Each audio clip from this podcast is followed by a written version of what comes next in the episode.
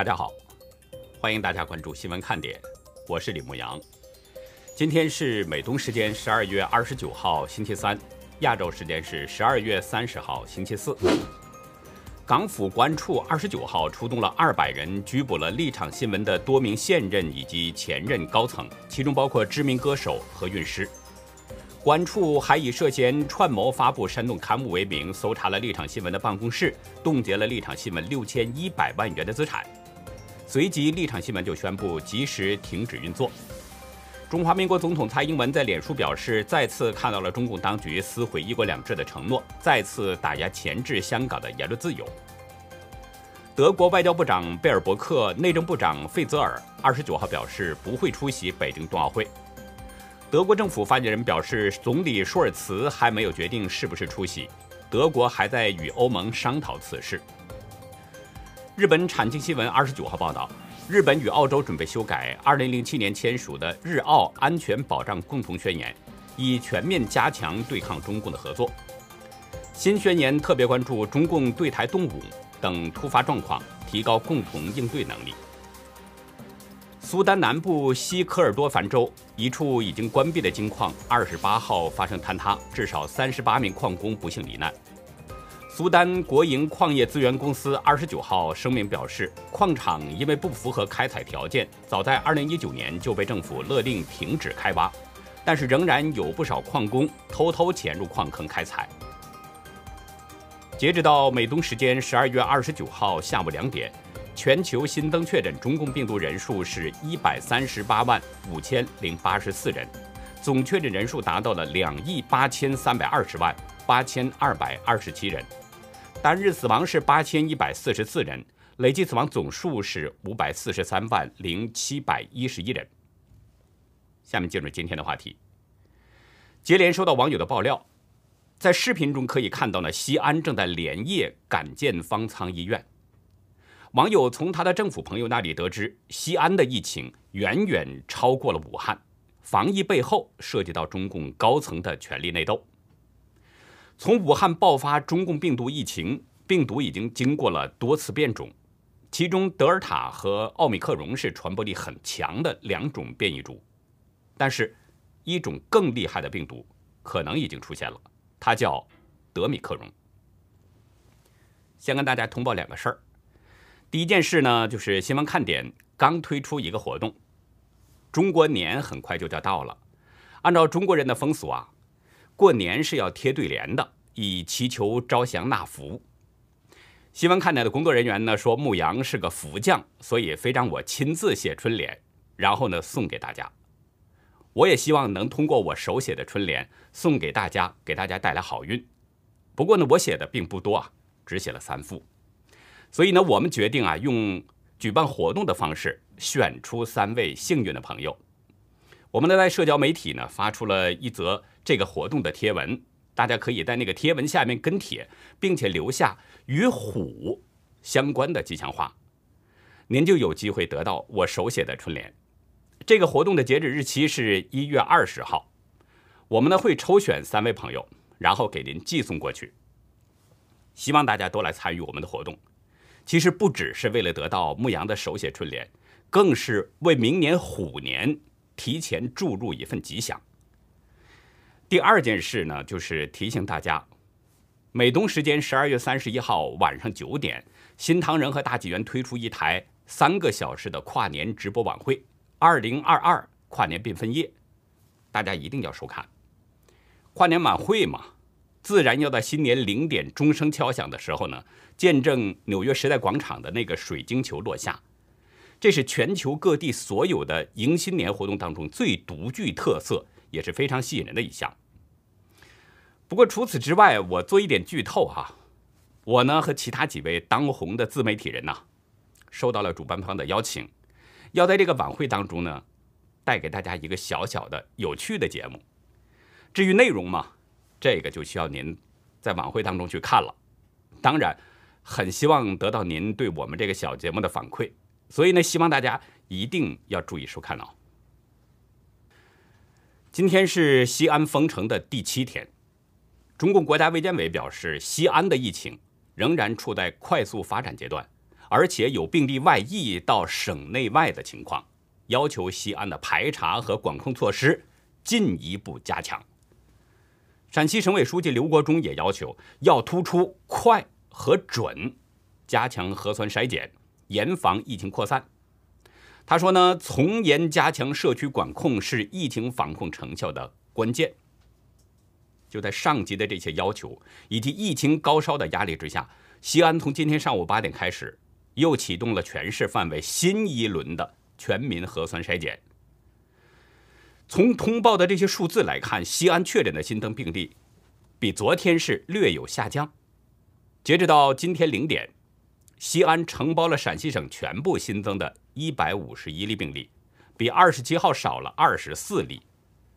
从十二月九号到现在，西安一共累计是九百六十二例，很快就要突破千人大关了。很显然，虽然单日新增本土病例略有下降，但实际上西安的疫情还是很严重的。西安的一位网友呢给我发来视频，显示当局可能正在加紧抢建方舱医院。视频中显示，在一处工地，工人们正在连夜施工。网友没有说明在建工地的地点，只说了一句：“西安正在建立隔离集中营。”这个消息我没有查到佐证资料，如果属实，那就会让人怀疑西安的真实病例数字了。二零一九年九月的官方数字，西安市有一百四十二家公立医院，还有二百零八家民营医院。如果西安只有九百六十二例病患的话，平均安置到一百四十二家公立医院，每家医院还不到七个人。如果是这样的话，是用不着建方舱医院的。昨天我还在说，官方通报的数字呢，与现实情况往往存在着落差，不能把中共公开的那个数字当真，只能做参考。事实上，另外一位网友的爆料，似乎是可以对西安建方舱医院做一点佐证。或者说可以看出西安的疫情情况。今天凌晨三点多，一位西安的网友给我发来邮件，他从在西安政府工作的朋友那里得知了一些内幕消息和内部的观点。他在邮件中第一句话就说：“西安有关当局内部评估认为，这一次的疫情非常严重，远远超出了当年武汉。”邮件中表示，西安政府的管理非常混乱，因为当地使用底层人员太多，这些人的性格暴躁，什么事儿都喜欢用打骂来解决。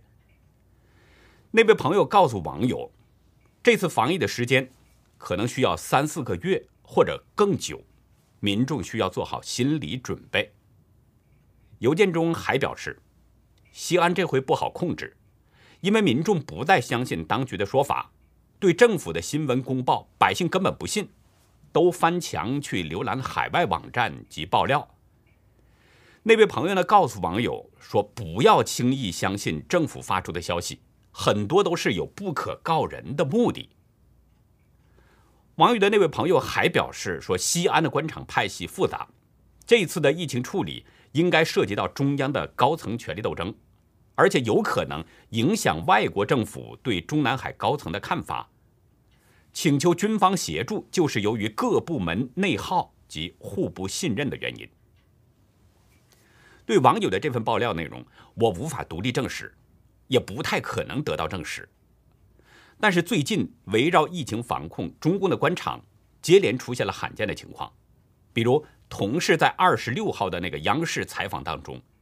中共工程院的院士张伯礼，他乐观地认为一月二十九号就可以控制病毒。但是，中共工程院副院长、呼吸病学与危重病医学专家王晨认为，病毒很聪明，变量太多，不可控。盲目认为胜利了，是因为对病毒缺乏想象力。再比如，二十三号西安封城的当天，流行病学公共卫生专家。曾光公开对北京当局干部问责制提出了反对意见，他认为干部问责制导致了防疫工作人员的过劳死，不是科学防疫。我昨天就说，曾光不仅是科学家，还有体制内的官衔，而他公开质疑习近平当局的干部问责制，实际上就是反对清零政策。从这两点事实来看，网友爆料中所提到的涉及中央高层权斗，有一定的可信性。所以，真的不能相信官方的说法，因为中共的政策是再苦不能苦领导。对这一点，百姓一定要有清醒的认识，否则的话，就会成为中共更大更深的代价。今天，陕西省财政厅表示。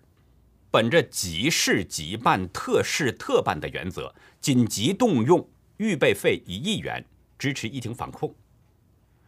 当局的这些说法，你从表面看似乎是在表现党对疫情的重视，紧急动用一亿预备费抗疫。咱们就不说是不是紧急动用了，因为西安最早出现疫情是十二月九号，现在已经过去二十天了。咱就说抗疫资金这个去向。钱去哪儿了呢？是用在服务百姓了吗？昨天晚上，西安市政府官方微博表示说，全市正动员组织准备生活必需品，为封闭管理社区提供充足物资保障。刘国中也表示，要精准化投放，做好物资供应等。中国的媒体报道中还特别配发了一张图片，地上摆了很多装着蔬菜的塑料袋。报道中表示，将会连夜将分装好的蔬菜送到居民家中。但是，仍然有成千上万人在微博上抱怨，他们买不到食物，一根菜毛都没见到。西安市西咸新区居民王先生对自觉大厨表示：“骗人的，一点儿都没有送，大家都没吃没喝的，再这样下去，就要饿死在家里了。”一位叫“春风浪花”的网友。他表示，就想问什么时候能买到蔬菜。政府说有多种送菜方式，我们小区说不知道，我们和官方通知是两个世界。有网友说呢，当初我笑别人跟傻子一样去超市抢购物资，现在才发现自己才是个傻子。有的说灞桥区不配吃饭，掏钱也行啊。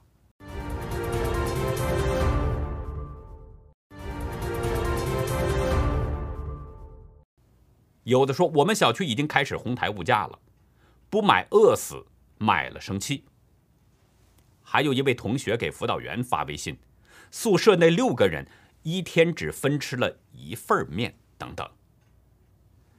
就在西安百姓纷纷在网上求援呼救的时候，网络上出现了另外一种声音：一名女子告诉别人，不要再黑西安了，西安买得到菜。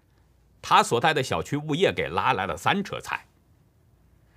这位女子呢，还告诉对方，说自己居住的小区是西安市永松路三号院。但是网友根据他提供的地址查证，很多人笑了，这是赵家人居住的地方。那名女子所在的永松路三号线，是西安市委家属院。我想知道家属院的这些特供菜，需要赵家人花钱买吗？所以呢，我提醒中国的百姓，一定要对中共有清醒的认识，特别是现在西安的百姓，更要通过这位网友的爆料，对这次疫情重视起来。如果还有机会储备物资的话，不要在意别人的眼光，一定要储备足生活必需品。到目前为止啊，西安的疫情已经成了两年来国内最严重的一次了。已经过去二十天了，当局现在呢似乎又在甩锅，把疫情源头甩向了国外输入。中共国家卫健委发言人米峰在今天表示，说中国外防输入压力持续增大，当局将组建十五个督查组，对全国三十一个省份和新疆生产建设兵团进行督查，切实落实口岸疫情防控等等各项措施。前中共国家卫健委官员梁万年也对澎湃新闻表示，边境地方政府应考虑设立缓冲区检查站，可以降低外溢的风险。他表示呢，广东正在建立一个大型的检疫中心，专门处理飞往中国的入境航班。他认为这样做很好。这些说法似乎都在呼应着当局对陕西这次疫情的判定，认为这次疫情是境外输入的。这个判定从二十七号已经逐渐清晰了。在当天的疫情发布会上，陕西疾控中心主任刘峰表示，对一百三十七例本土病例全基因测序发现，与十二月四号巴基斯坦入境航班报告的境外输入病例是高度同源。也就是说，当局认定陕西疫情是通过西安机场输入的，然后才造成本土病例传播。但是，大陆门户网站搜狐在文章表示，似乎证据指向西安机场，但事情却并不如我们想的这般简单。文中表示，即便是同在机场出入，西安最早发现的本土感染病例与境外输入病例之间缺少明确的关联性。因为西安机场很早就实现了国际和国内的区域隔离，也就是说，别的国家的旅客进入中国第一时间，不可能接触到身处中国境内的普通人，不可能直接把病毒传给中国境内的人。他们首先呢，接触的一定是机场工作人员，如果传染的话，也很可能是先传染给机场的工作人员。但是搜狐的文章指出。西安机场所有国际航班的工作人员工作十四天，隔离十四天，根本无法接触他人。但是目前经过几轮核酸检测之后，仍未通报出机场内有工作人员感染。文章还表示，巴基斯坦那个航班上的病毒是如何在三四个小时之内突破了机场的层层防线，同时传染给中国境内的人呢？这有些太诡异了。有一位在西安下飞机的网友啊，今天写了一段话。西安管控真的超级严格，我下飞机的时候需要持四十八小时核酸，而且是三道关卡：第一查健康码，第二查核酸报告，第三测体温。所以，对于这么严格的地方，竟然会出现这个问题，特别难以理解。更让人不解的是，病毒在西安隐匿传播了十一天之后，当局才通报了第一例病情。武汉当时的情况再次出现在了西安，当局究竟在隐瞒什么呢？搜狐表示，怎么想都觉得匪夷所思。尽管有正常思维的人觉得匪夷所思，但是当局就这么认定，而且还要进行督导。加强防疫防控手段，那么地方当局会采取什么样的手段，也就不难想象了。天目新闻今天报道，云南镇雄县罗坎镇麻地村支部书记最近就在微信的群里边放出绝话：从城贡区来的人，只有化了灰才能回来。有朋友晒出两张截图，一个姓付的人在公共服务群里说呢。凡是城贡来人，不准进村，回来隔离都不行。谁放进来，谁进来，全体村民找他麻烦。只有化了灰的才能回来。化了灰，这个意思就是呢，人死了以后烧成了灰。这个人的意思是说，只有人烧成了灰，才可以进入麻地村。镇雄县宣传部的工作人员表示，并不了解这个人说的情况，正在调查当中。声称呢，只要符合防疫政策就可以回到村里。不过他随后立即补充表示，非必要，最好不要从昆明呈贡区回镇雄县，是很危险的，没有人能保证真的安全。根据当局的通报呢，昆明呈贡区二十四号确诊了四例本土病例，患者所在的小区蓝光天骄城已经被调整为了中风险地区。也许这位村支部书记的说法是生活化的语言，我希望是这样。但即使是生活化的语言，从他的说法当中，我们也可以看出，地方的防控政策是非常严厉的。这就是中共的干部问责制的极端表现。当局要求疫情清零，否则将追究相关官员的责任。上面动动嘴，下面跑断腿。地方官员，尤其是基层官员，为了保住头上那个小小的乌纱帽，就会不断的收紧防疫政策。今天节目开始呢，已经就告诉大家了，截止到今天下午两点的过去二十四个小时当中，全球新增确诊感染中共病毒的人数是一百三十八万五千零八十四人，比昨天又多了十九万左右。昨天通报的数字是一百一十九万多。在我的印象当中，日增一百万的情况并不太多，但是现在已经接连出现了。日本在十二月八号曾经得出一个研究结论：奥密克戎毒株具有快速传播和无感染增强能力，需要基因检测才能查出这个奥密克戎的变异株。根据美国的资讯，二十六号的时候呢，奥密克戎已经在美国是广泛传播了。而央视昨天引述印度的数据报道，新德里昨天的新增病例比前一天增加了五成，创下半年来的新高。其中一百四十二例是奥密克戎变种感染。那截止到现在，印度感染奥密克戎的变异株的这个患者已经累计达到了八百零九例。日本东京大学医学研究所佐藤实验室新发表的论文表示，从肺部感染中可以看到，感染奥密克戎变异株后，肺部感染比德尔塔变异株更轻。研究显示，奥密克戎变异株的传播力是德尔塔的。三到五倍，也就是说，奥密克戎的传播力是非常强的，已经成了全球中共病毒感染主要的变异株。但是需要注意的是，比奥密克戎更可怕的病毒，很可能已经出现了。有多家印度媒体报道，欧美现在已经出现了一种德米克戎新的变异毒株，传播速度极快，引起的症状也比较严重。印度时报表示，顾名思义，德米克戎就是德尔塔与奥密克戎两种变异毒株的组合，是两种毒株的综合体。这种变异毒株引起的常见症状是发高烧、咳嗽不止、失去嗅觉和味觉，同时伴随着头痛、喉咙痛等等。但是，印度马哈拉施特拉邦的乔西医生认为，德米克戎不是新型的变异毒株。而是同时感染了德尔塔和奥密克戎毒株。对印度方面这两种说法，包括世界卫生组织、美国疾控中心等等，目前都没有表态。我在之前的节目中曾经提到过，同时感染德尔塔和奥密克戎也是很糟糕的情况，所以我们真的需要高度关注这些最新的情况。但是不管如何呢，我都希望大家做好个人防护。注意个人卫生，同时呢，要尽量保持心态强和，谨守心中的一份善念。昨天呢，我的一位朋友呢又给我发消息，让我再跟大家说一下九字真言。